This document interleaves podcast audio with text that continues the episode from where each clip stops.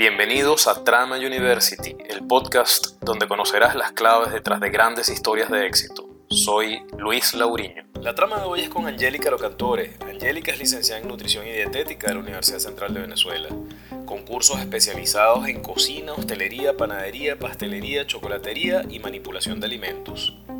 Inició su carrera en el año 2005 en diferentes restaurantes y pastelerías de Caracas. Entre el año 2012 y 2013 fue asistente en las clases de repostería fina del Grupo Académico Panadero Pastelero de Caracas. En este año recibió clases de cocina, pastelería y panadería en el restaurante Hoffman, una estrella Michelin en Barcelona, España. Un año más tarde será jefa de partida en la taberna Hoffman en España, así como estallé de cocina, pastelería y panadería en Anaquena Restaurante en Menorca, también en España. En 2015, Angélica se desempeñó como camarera de cafetería y terraza en Hoffman La Seca en Barcelona y como jefa de pastelería del Hotel Grifeo. Entre el 2016 y 2019 trabajó en el Seller de Can Roca en Girona, España, y desde mayo de 2021 se desempeña como pastelera en en Panadería Artesana, ubicada en Madrid, España. Entre la importante trayectoria de Angélica destaca el haber desempeñado el cargo como jefa de pastelería en el Seller de Can Roca, el famoso restaurante tres estrellas Michelin de los hermanos Roca.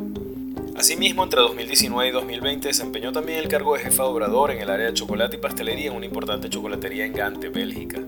Recientemente, en febrero de 2022, también participó en el concurso para lograr el título de Mejor Maestro Artesano Pastelero de España, ganando el premio por la rosquilla en la mención Mejor Especialidad Tradicional Española. Y en marzo de este mismo año alcanzó el segundo lugar como pastelero revelación en el Madrid Fusión 2022. Con nosotros, Angélica Locantore. Angélica, ¿de, ¿de dónde viene tu pasión por la alimentación, por la cocina y por la pastelería? Bueno, creo que toda esta pasión y el amor hacia la cocina y la comida me lo ha transmitido mi familia, porque al final asociamos eh, el cocinar, el pasárnoslo bien compartiendo, eh, comiendo, eh, lo asociamos a felicidad, a la unión de estar todos, todos juntos, eh, bueno, sobre todo cuando éramos pequeños, de que estaban mis nonos, que mm, cocinábamos con ellos, eh, mi nonna hacía la pasta, luego mi mamá hacía la salsa, mis tías. Desde luego familia de origen italiano, aunque tú eres venezolana, sí. ¿no? Sí, sí, correcto. Eh, Angélica, fíjate, me parece que los recuerdos y, las evocaciones, tú me corregirás si no es así, son un insumo importantísimo en la cocina y desde luego también lo debe ser en la pastelería, ¿no? Eh, ¿Qué recuerdos hay en tus creaciones, Angélica? Eh, algo que caracteriza lo que hago, eh, sin duda, son los recuerdos que yo tengo, sobre todo de mi infancia, de momentos muy felices, pero también en estos últimos años he incluido lo que, bueno, los paisajes que he hecho de menos, eh, también un poco de la historia de Venezuela, que yo creo que se puede contar a través de platos, de postres. Tú puedes llegar a contar a través de eso historias, eh, anécdotas, cosas que mmm, quizás no sabemos y que te quedarían más en la memoria y en el recuerdo a través de un plato. Y bueno, algo, no sé, algo gracioso también que, que bueno, que he aprendido y algo que me quedó del seller mientras estuve allí, es que al final de una comida lo que más recuerdas es lo último que comiste, que es el postre. Claro. O sea, quizás no, no, te acuerdas de lo primero, pero sin duda el postre, si está malo, no lo recordarás, pero si está bueno, lo recordarás siempre. Claro, claro. Y, y fíjate, Angélica, ahora que estás hablando de eso, este, bueno, he debido empezar felicitándote por ese gran logro que acabas de obtener en el Madrid Fusión de 2022. Y entiendo que allí participaste además con un postre que le llamaste Perla, creo que tiene que ver con Margarita, ¿no? Cuéntanos un poquito sobre eso. Bueno, para mí el haber estado eh, nominada a ser pastelero revelación, primero fue una alegría enorme eh, encontrarme entre los finalistas. Eh, yo era la única extranjera ahí toman en cuenta tu trayectoria, el trabajo que has realizado en los últimos años, que el trabajo que estés haciendo, eh, sabes, tenga una trascendencia, que, bueno, que te le ocurres, como dicen aquí. Entonces uno tenía que realizar un postre, te dan libertad en lo que querías hacer y se iba a enviar de manera anónima. Éramos seis finalistas y iban saliendo de manera aleatoria porque eh, te daban un número al azar y los jueces no sabían quién enviaba el postre. Entonces, claro, yo a través de mis postres, que cuento historias o representan algo importante para mí, sobre todo los, bueno, las cosas más importantes para mí. Eh, un postre que yo quería hacer que lleva una técnica de pastelería muy alta y necesitas dominio, práctica y mucho conocimiento, que es el azúcar soplado. Em, ¿De qué manera yo unía una técnica alta con parte de mi historia? Entonces, la manera que se me ocurrió fue trabajarlo muy bien y que pareciera una joya, que fuese una perla, algo muy frágil pero elegante. Y eh, leyendo sobre la historia de Venezuela, que es algo que quizás no hubiese hecho, o no me hubiese interesado, o no me había despertado esa, esa, esa chispa antes, y ahora sí, eh, pues me puse a leer por qué a Margarita, cuando de las veces que yo iba, le decían que era la perla del Caribe, y a mí eso me quedó. Y no fue hasta recientemente que me puse a investigar y a leer y a buscar, ¿sabes?, a indagar en la historia y me di cuenta de la historia que llevaba las perlas que se encontraban alrededor de Margarita, eh, cómo estaban relacionados los indígenas nuestros y de qué manera también estaban relacionados los españoles. Entonces era ya como una conexión que lleva muchísimos años, siglos atrás. Yo me encuentro en España, he sido nominada aquí y para mí era importante contar una historia que también tuviese un punto de unión. Pero bueno, tratándolo de, una, de una bonita manera, ¿no? Entonces, para no ser tan obvia al que cuando mencionaran el postre que dijera Margarita, la perla del Caribe, porque se iba a saber que era yo, ¿sabes? Era la única extranjera del Caribe, pues decidí llamarlo La Perla. Entonces, claro, eh, para mí fue emotivo que grandes pasteleros como Paco Torreblanca, que era uno de los jueces, reconociera que la persona, porque no sabían que era yo, la persona que había hecho eso, dominaba la técnica de una manera bastante alta. Entonces, ¿sabes? Fue una satisfacción primero que estuviese la técnica perfecta y más para un referente como es Blanca siendo el jurado, y luego el haber llegado hasta allí y haber quedado de segunda. Qué maravilla. Felicitaciones nuevamente, Angélica. Angélica, ahora que hablamos de recuerdos, ¿eh, ¿recuerdas cuál fue tu, tu primer plato o tu primer postre? El primer postre que yo creé, digamos, de pastelería fina, fue cuando yo estudié pastelería en el GAP, allá en Caracas, que para trabajo final tenemos que crear un postre. Entonces, claro, yo tenía 17 años y para mí era algo como innovador en aquel momento presentar algo en una copa. Y yo agarré y me fui a una tienda de vajillas y busqué una copa súper bonita, me acuerdo, en el Centro Plaza, y compré una copa y presenté mi postre en una copa. Ese fue el primer postre que yo hice ya con un poco de conocimiento de lo que, de lo que era la pastelería fina. Ese fue el primero, pero así de manera más tradicional fue una, bueno, eran tortas que me enseñó a hacer mi mamá desde que era pequeña, pues ella era muy curiosa, entonces me montaba en la silla y la ayudaba. Y bueno, ¿A qué edad era eso, Angélica? desde los tres años, que me sentaba al lado de la batidora, entonces, ¿sabes? Para que no hiciera un desastre, me daba una cucharita como para que la ayudara. Y nada, eran tortas. Angélica, cuéntanos cómo ha sido la experiencia de trabajar con los hermanos Roca allí en, en, ese eh, restaurante con tres estrellas Michelin, el Seller que ya mencionabas, o en Hoffman también eh, con una estrella Michelin para el momento. Pues Hoffman para mí yo me llevo mucho por las corazonadas, yo nunca había estado en Barcelona y yo sentía, bueno, desde que era adolescente que empecé a ver los videos de esa escuela en YouTube, en Internet, yo sentía que yo tenía que estar allí. Y yo no conocía a nadie en Barcelona, nunca había estado, la verdad es que era bastante como mm, inalcanzable, pero era algo que yo sentía que yo tenía que estar allí. El cómo no lo sabía. Cuando me gradué de la universidad, como mi familia vio que yo insistí durante mi adolescencia que yo quería estudiar cocina, pues bueno, me apoyaron y fue posible que yo pudiese ir a estudiar eh, en Barcelona. Y esa fue una tremenda escuela. Eh, todos los conocimientos que adquirí, la práctica, los profesores que me enseñaron y que me exigieron muchísimo, pero muchísimo. Eh, y luego ya era como por eh, iniciativa también propia, personal, de querer esforzarme y superarme y, y ya que estaba allí, porque es un privilegio, es una bendición, no todo el mundo, ¿sabes?, lo logra, tenía que aprovecharlo al máximo y bueno, di el 200% de mí para sacar el máximo que pudiese de allí de la escuela. Y luego ya con lo que me preguntabas del Seller, el Seller fue otra gran escuela. Primero porque hice mis prácticas allí de pastelería al terminar la escuela, la Hoffman. Eh, luego del Seller, que también di el 200 o 300% de mí, era, es un restaurante de tres estrellas. Eh, con dos turnos de comida, al mediodía y en la noche, o sea, era súper exigente físicamente, también mentalmente, porque tienes que estar muy concentrado. Eh, cuando terminé mis prácticas, que me fui a Francia, a otro tres estrellas también, estando en Francia me llamó Jordi, que es el hermano menor de los Roca, para que volviera al Seller, pero como jefa de pastelería. Entonces, claro, al volver ya eso es una responsabilidad mayor, porque cuando estás de práctica, bueno, sabes, alguien más es responsable de ti. Y, pero, perdón, Angélica, yo, Jordi es precisamente pastelero, entiendo, ¿no? Sí. Exacto. Sí, sí. Y muy reconocido, además. Sí, sí, Jordi ha sido el mejor pastelero del mundo hace unos años. Sí.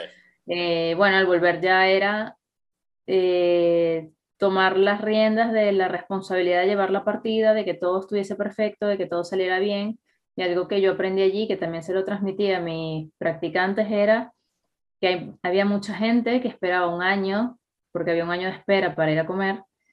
¿Sabes? A veces, mm, en ese tipo de situaciones tú no tienes dos oportunidades.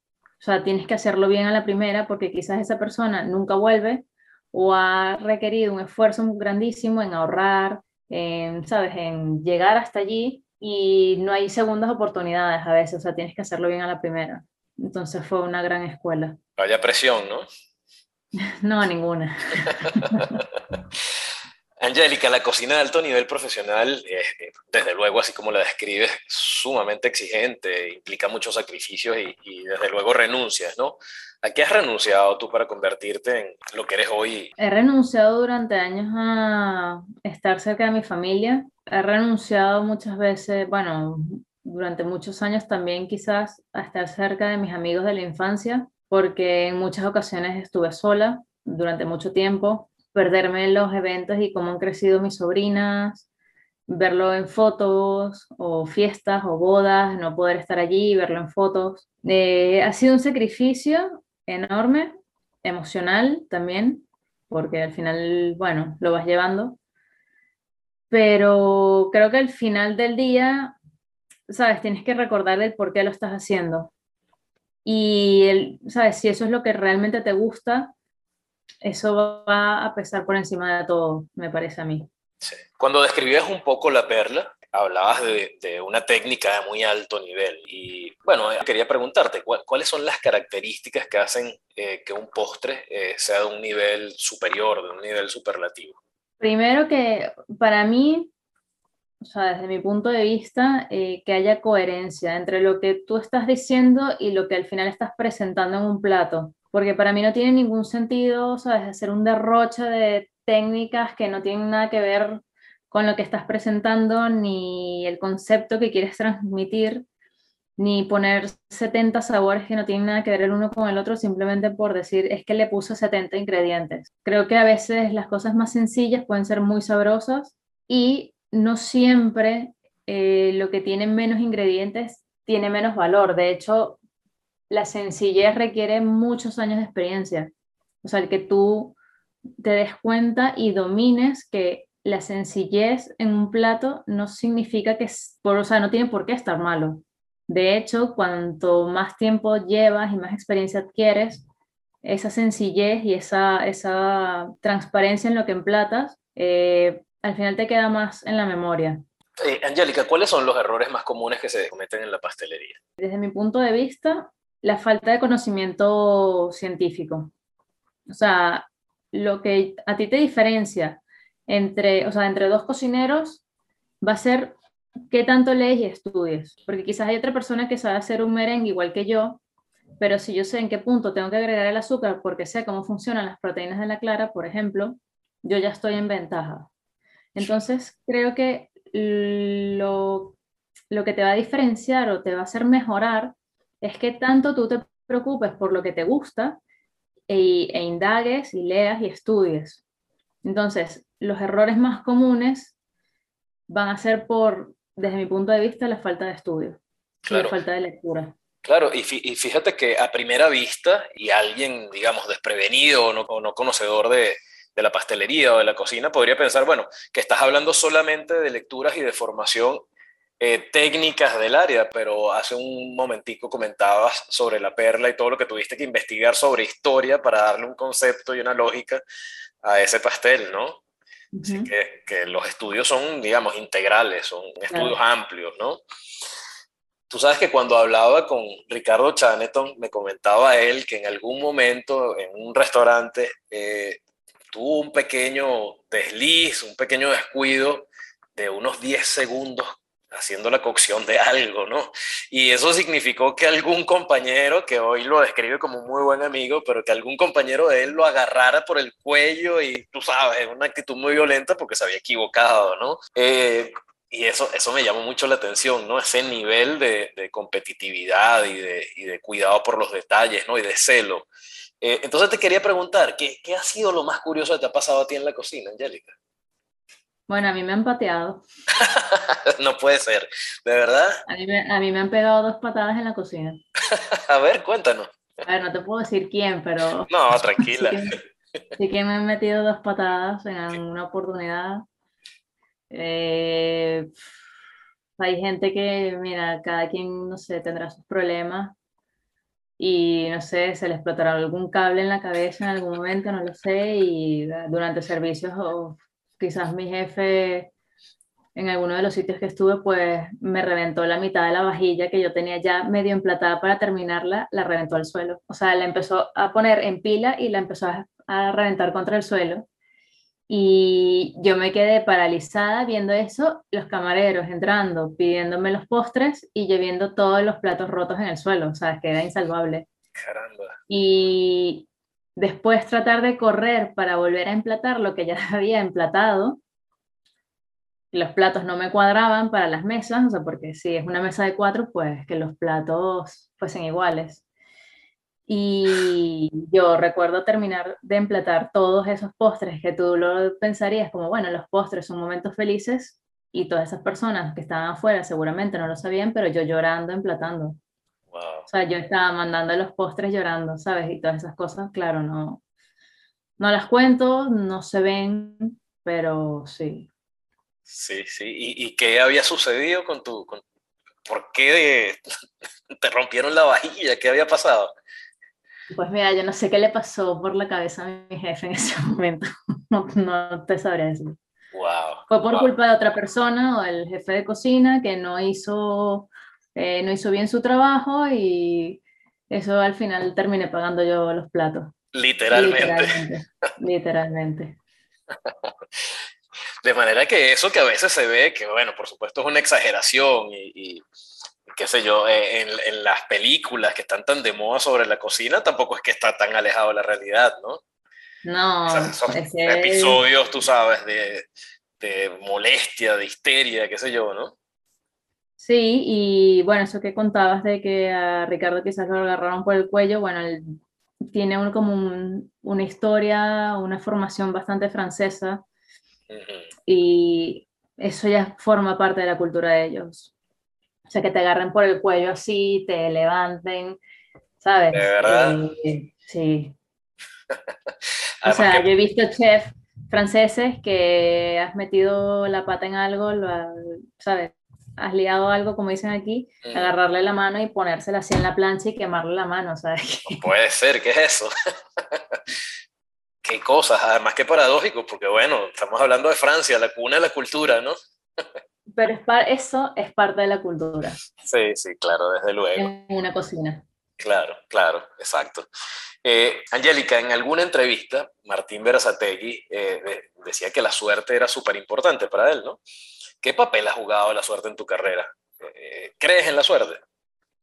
Mira, creo en la suerte y en el momento oportuno. sin duda, este, llámalo bendición, llámalo suerte, este, yo no hubiese quizás tenido la oportunidad de llegar a estudiar, por ejemplo, en Barcelona, si no hubiese podido contar con mi familia, así que eso ya es una suerte para mí. Eh, el llegar al Seller no fue suerte, los tres mejores de la promoción iban a poder hacer sus prácticas en el Seller porque nada más habían tres cupos, entonces ahí no era suerte, ahí fue mi esfuerzo y mi trabajo de estudiar y esforzarme al máximo para yo poder estar entre los primeros tres. Y yo logré, gracias a mi esfuerzo y mi constancia, poder llegar a esas prácticas. Suerte, pues quizás a veces que se fijen en ti, por ejemplo, que te nominen a un premio, quizás hay mucha gente que eh, es mejor o, no es tan conocida o no es tan mediática y para ellos está bien. ¿Sabes? El no ser reconocido es porque quizás no les gusta estar expuestos públicamente. Pero que se fijen en tu trabajo muchas veces también es suerte. Sabes que la persona correcta se haya dado cuenta de que tú tienes un potencial. Sí, creo totalmente en la suerte. Bueno, no totalmente, pero forma parte de... Sí. Mm. Y Angélica, ¿cuál ha sido la mayor dificultad o, o obstáculo que has tenido en tu carrera? Bueno, es que un obstáculo puede ser el ser mujer. Es un Porque entonces, sí, ser mujer... ¿En líneas generales o en España, Angélica? No, en una cocina. En una cocina.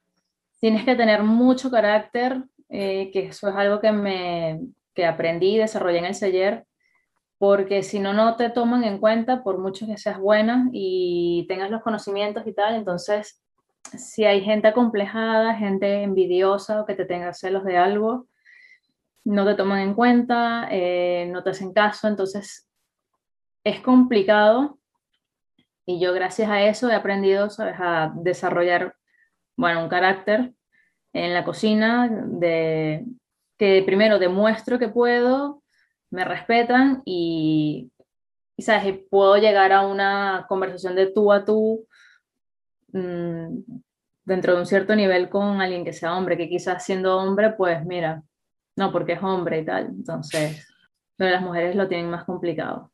Claro. Y, es, y sabes que es gracioso que si te pones a ver la historia de la cocina, las grandes cocineras son mujeres, pero el reconocimiento se lo dan es a los hombres. O sea, si te pones a ver mediáticamente, los reconocimientos al trabajo y a la labor siempre ha sido un trabajo femenino pero los más premiados y los más conocidos son hombres. Bueno, y, y, en países como el nuestro, me decía, por ejemplo, Franz Conde, que, bueno, que, que, Venezuela desde luego es un matriarcado, ¿no?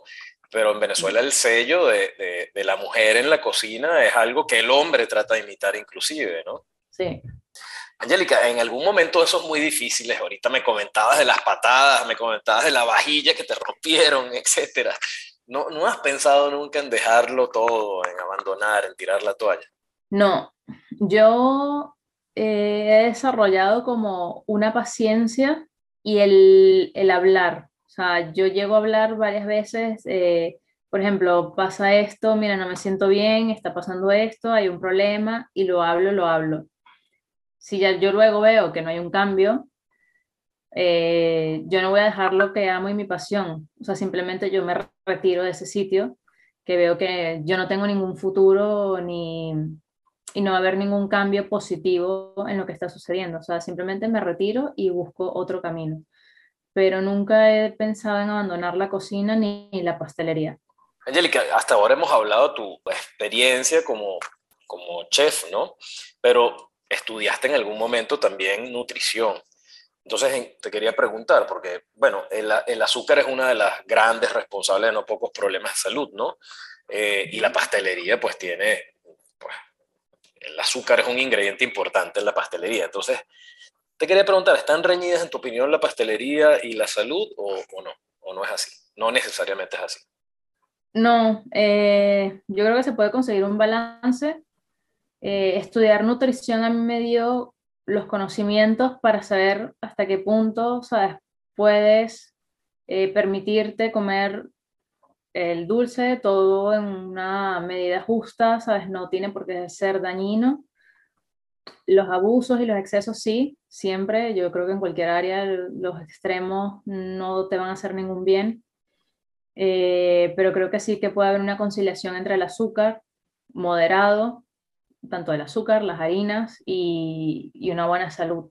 Sí, Angélica, tienes una carrera digamos, corta, pero bastante intensa, ¿no? Eh, ¿De qué hasta el momento te sientes orgullosa? Me siento orgullosa de, de haber sido capaz de llevar la pastelería del mejor restaurante del mundo durante cuatro años, de todo lo que eso significó, los viajes, los premios, los reconocimientos, no a mí, pero del que fui parte gracias a, o sea, a mi trabajo, de que se lograran.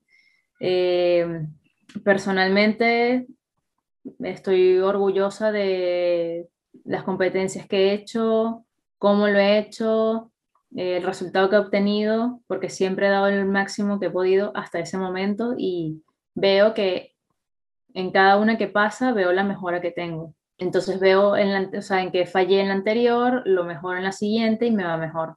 Fíjate, Angélica, hablábamos al principio de la historia de Venezuela, en ese postre que llamaste Perla.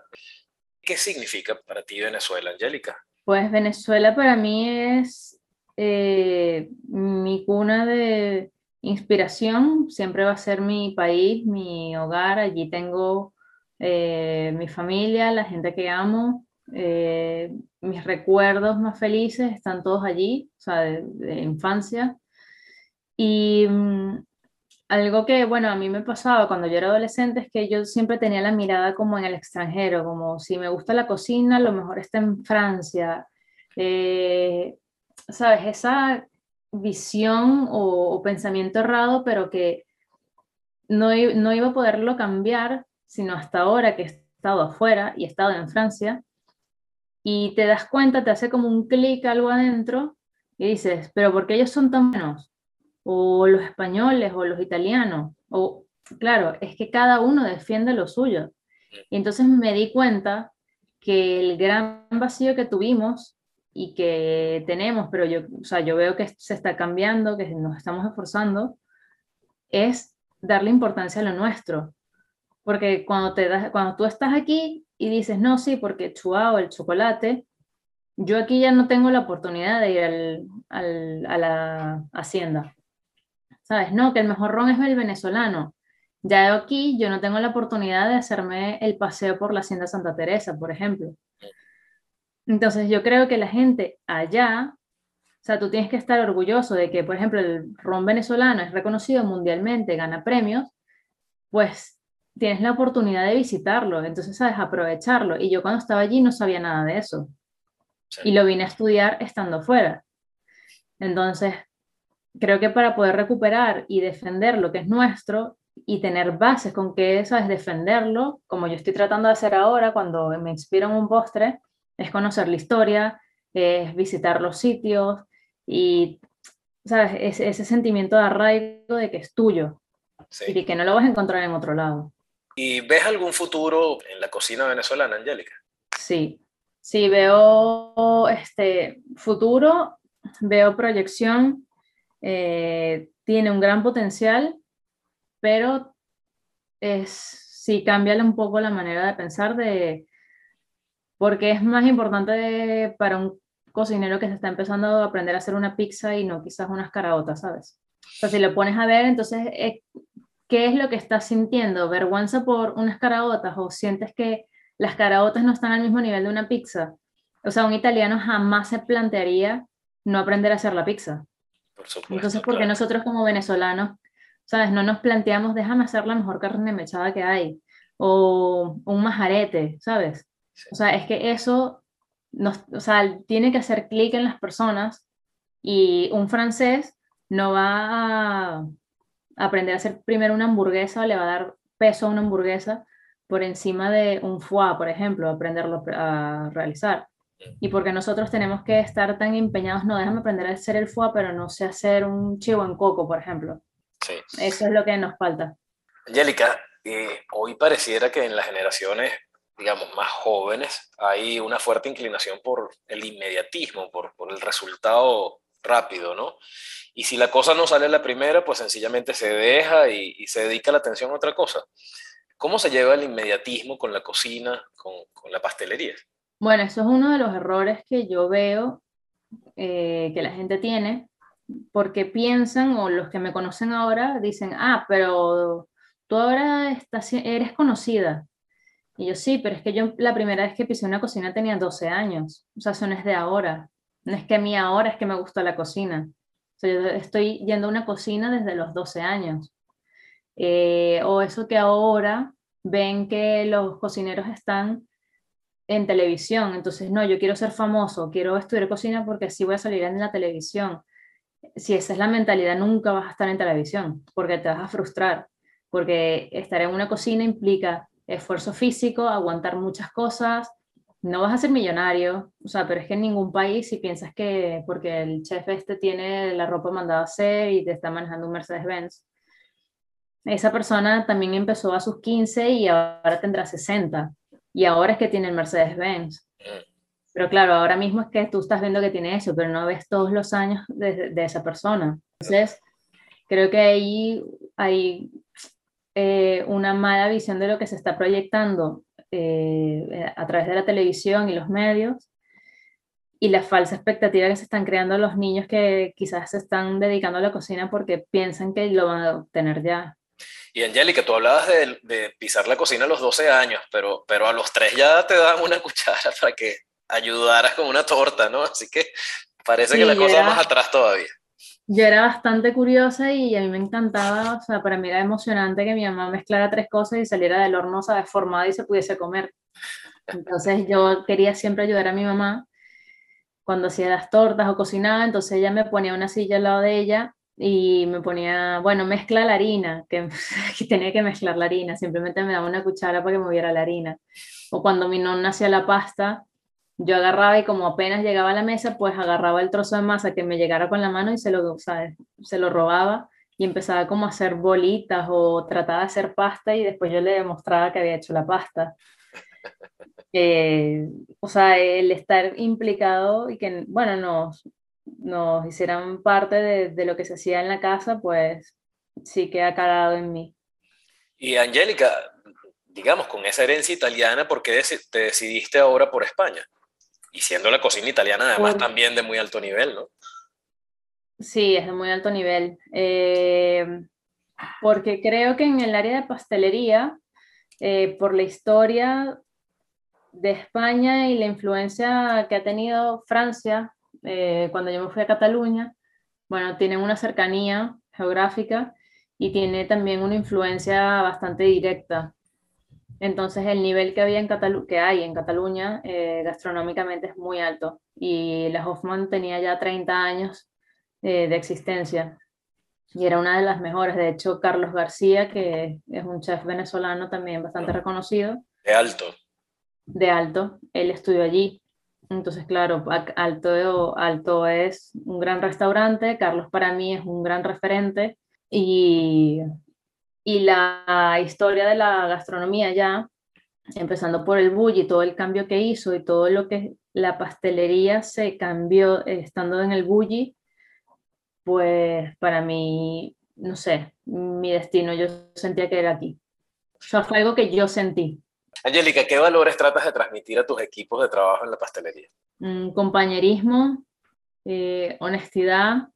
Mm, trato de enseñarles y motivarlos a que estudien, a que lean, a que investiguen el por qué cuando no se saben algo, el por qué pasa, porque yo se los puedo explicar, pero si ellos investigan más, eh, van a saber más. Sobre todo, yo creo que lo más importante es el compañerismo el ser buena persona no se enseña, es algo que, sabes, que ya eres y no hay nada más agradable que trabajar con buenas personas. ¿Y qué importancia tiene ese trabajo en equipo en la pastelería, Angélica? Mira, en la pastelería, en una cocina, el trabajo en equipo es súper importante. O sea, nadie va allí, no es un juego de tenis que vas tú solo. O sea, el trabajo quizás del, del plato final empieza eh, por un área de la cocina que no tiene nada que ver dónde termina. Y entonces eso es un trabajo en cadena de muchas personas. Eh, si tú no trabajas en equipo, es que no va a salir nada de la cocina, cuando trabajas individual o con egoísmo. Angélica, bueno, ya, ya nos hemos paseado por tus experiencias en restaurantes y en pastelerías de muy alto nivel, ¿no? Y, y eso, pues solo es posible por tu alto nivel a su vez. Eh, ¿Cuáles dirías que han sido tus claves para alcanzar esos niveles de excelencia? Em, el esfuerzo, la constancia, eh, mi disciplina en no darme por vencida cuando no me salían las cosas, sino insistir, en no escuchar muchas veces en la cocina los insultos que te dan, bueno, sobre todo en Francia a mí me insultaron, pero el tratar de, de, centrarme y concentrarme en lo que estaba haciendo, en no estar pendiente de los, o sea, de los demás, el no eh, dejarme influenciar por quizás eh, las malas actitudes de otra persona y el, sobre todo el trabajar como si el sitio fuese mi propio sitio, o sea, como si fuese mío. Eh, esa mentalidad de trabajar como si fuese tuyo la verdad es que hace un cambio en todo lo que haces. Sí, ya, ya al final se ve, se observa.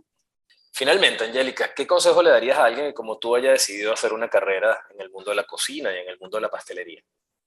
Mm, un consejo es ir a lugares donde sepan más que tú. O sea, yo, por ejemplo, no tengo ningún tipo de de complejo en estar con alguien que sepa más que yo. De hecho, siempre lo he buscado, gente que sepa más que yo.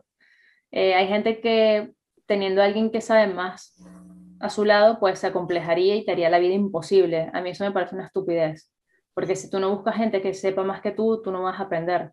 Gente que te exija, gente que te enseñe, o sea, tú tienes que estar en un sitio donde aprendas. Si tú no estás aprendiendo nada en ese sitio, Mm, mira, a no ser que tengas alguna necesidad económica y tengas que estar allí, yo creo que siempre hay otra oportunidad, hay otro camino que puedes tomar. Eh, sería eso, buscar gente que sepa más que tú, un lugar donde aprender y un lugar que siempre, bueno, dentro de, también de tu, cuáles sean tus aspiraciones a futuro, que puedas crecer, o sea, que, te de, que tú quizás, bueno, empieces como ayudante, pero que eh, exista la posibilidad de que tú vayas creciendo, que te enseñen. Angélica, gracias por habernos permitido sumar tu historia a nuestra trama, eh, el mayor de los éxitos, que continúen esos reconocimientos y bueno, esperemos que en algún momento podamos probar la perla o cualquier otro postre. Dale, Angélica, gracias, chao. Un beso, chao. Dale, igual. Esto fue Trama University si quieres conocer más, visítanos en www.tramauniversity.org o encuéntranos en Instagram como Trama University. Recuerda suscribirte y recomendar nuestro podcast. Te esperamos en una próxima edición.